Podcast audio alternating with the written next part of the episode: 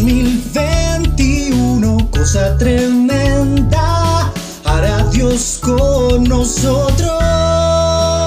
Iglesia Cristiana, Filadelfia, la Castaña.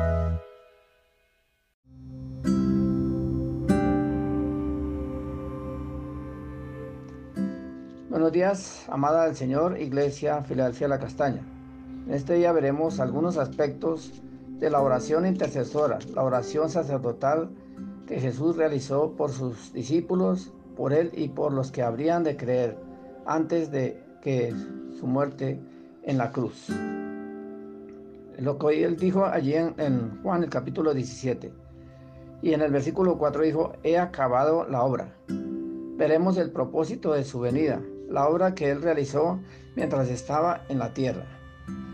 Primero vemos en el versículo 1 y versículo 4 y 5. Y estas cosas habló Jesús y levantando los ojos al cielo dijo, Padre, la hora ha llegado, glorifica a tu Hijo para que también tu Hijo te glorifique a ti. Y el versículo 4, yo te he glorificado en la tierra, he acabado la obra que me diste que hiciese. Ahora pues, Padre, glorifícame tú al lado tuyo, con aquella gloria que tuve contigo antes que el mundo fuese. Entonces todo lo que hizo el Señor mientras estaba en la tierra fue para glorificar al Padre, para ver las señales, prodigios y milagros, que era para que Dios recibiese toda la gloria y la honra, para que el Hijo también sea glorificado por los hombres, y para que Él pudiese volver a su gloria que había dejado cuando se hizo hombre, como lo dice en Filipenses el capítulo 2, versículo 5 al 10. Haya pues en vosotros este sentir que hubo también en Cristo Jesús, el cual siendo en forma de Dios, no estimó el ser igual a Dios como a cosa a que aferrarse, sino que se despojó a sí mismo tomando forma de siervo, hecho semejante a los hombres.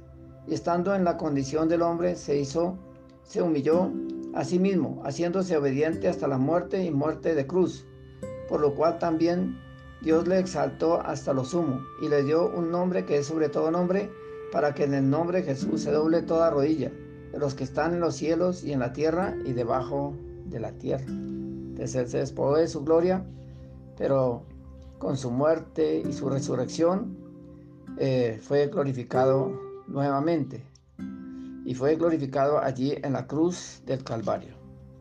Lo segundo lo leemos en el versículo 2. Como le has dado potestad sobre toda carne para que dé vida eterna a todos los que le diste.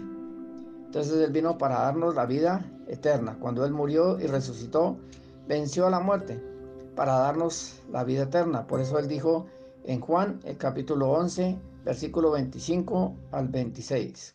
Yo soy la resurrección y la vida. El que cree en mí, aunque esté muerto, vivirá. Y el que vive y cree en mí, no morirá eternamente. Entonces nos dio vida eterna para que estemos con Él por toda la eternidad.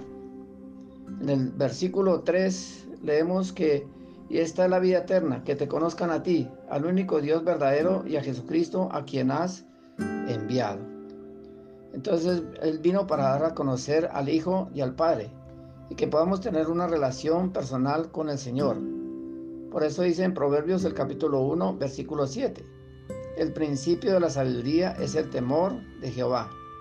Entonces Él es el conocimiento reverente de Dios, es tener fe en Él, conocer de su amor, ser obedientes a Dios, Padre y a su Hijo. Lo cuarto que podemos encontrar en el versículo 6 y 7. He manifestado tu nombre a los hombres, que el mundo me diste, tuyos eran, y me los diste, y han guardado tu palabra. Ahora han conocido que todas las cosas que me has dado proceden de ti. Entonces Él vino para dar a conocer el nombre de Dios a los hombres, y de su amor y su voluntad, y que todos le creyeran en Él y lo vieran a través de Jesucristo. Por eso lo dijo allí en Juan, el capítulo 14, versículo 7 a 9. Si me conocieseis, también a mi Padre conoceríais. Y desde ahora le conocéis y le habéis visto. Felipe le dijo, Señor, muéstranos al Padre y nos basta. Jesús le dijo, tanto tiempo hace que estoy con vosotros y no me has conocido, Felipe. El que me ha visto a mí ha visto al Padre. ¿Cómo pues dice, muéstrame al Padre? Entonces hemos conocido al Padre por medio de el Hijo. Lo quinto que encontramos es en el versículo 8 y 14 de Juan 17. Porque las palabras que me diste les he dado y ellos las recibieron y han conocido verdaderamente de que salí de ti y han creído que tú me enviaste. Y el versículo 14 dice, yo les he dado tu palabra y el mundo los aborreció porque no son del mundo como tampoco yo soy del mundo. Entonces Él vino para dar a conocer la palabra de Dios y hemos creído por medio de ella, de que Jesús es el Hijo de Dios, porque Él les habló a sus discípulos en los sermones, en las enseñanzas, en las ilustraciones, en las parábolas. Y es por medio de su palabra que hemos conocido, creído y hemos sido limpiados, santificados y salvados. Como dice el versículo 17, santifícalos en tu verdad tu palabra es verdad. Entonces esto que encontramos es que Jesús vino para orar e interceder por sus discípulos y por nosotros. En el versículo 9 y 10 dice, yo ruego por ellos, no ruego por el mundo, sino por los que me diste, porque tuyos son.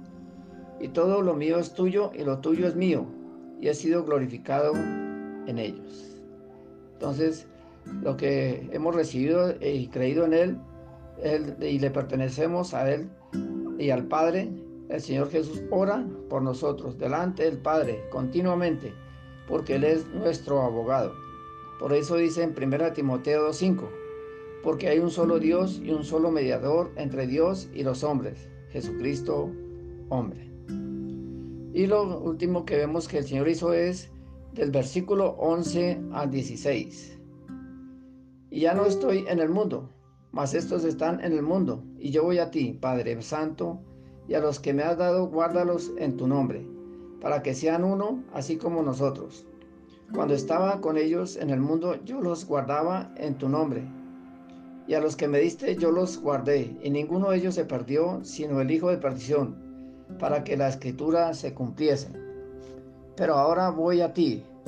Hablo esto en el mundo, para que tengan mi gozo cumplido en sí mismo. No ruego que los quites del mundo, sino que los guardes del mal. No son del mundo, como tampoco no soy del mundo.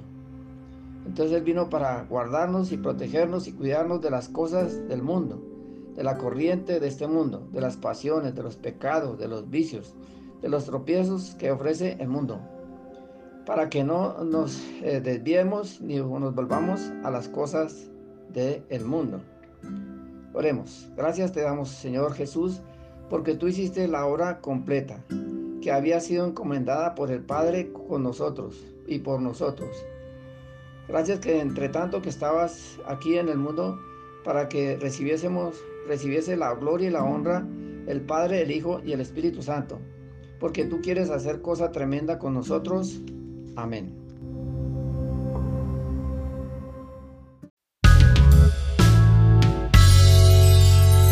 En 2021, cosa tremenda, Nosotros.